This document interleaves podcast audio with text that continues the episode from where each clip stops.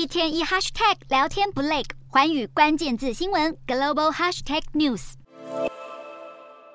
由于华盛顿诞辰纪念日，美股二十日休市一天。欧洲股市方面，本周市场关注的焦点包括欧元区建筑产出与消费者信心数据，以及周三美国联准会将发布的二月会议纪要。欧洲三大股市近乎持平，英国股市小涨九点九五点，收八千零一十四点三一点；德国股市小跌四点四五点，收一万五千四百七十七点五五点；法国股市下跌十二点一一点，收七千三百三十五点六一点。以上就是今天的欧美股动态。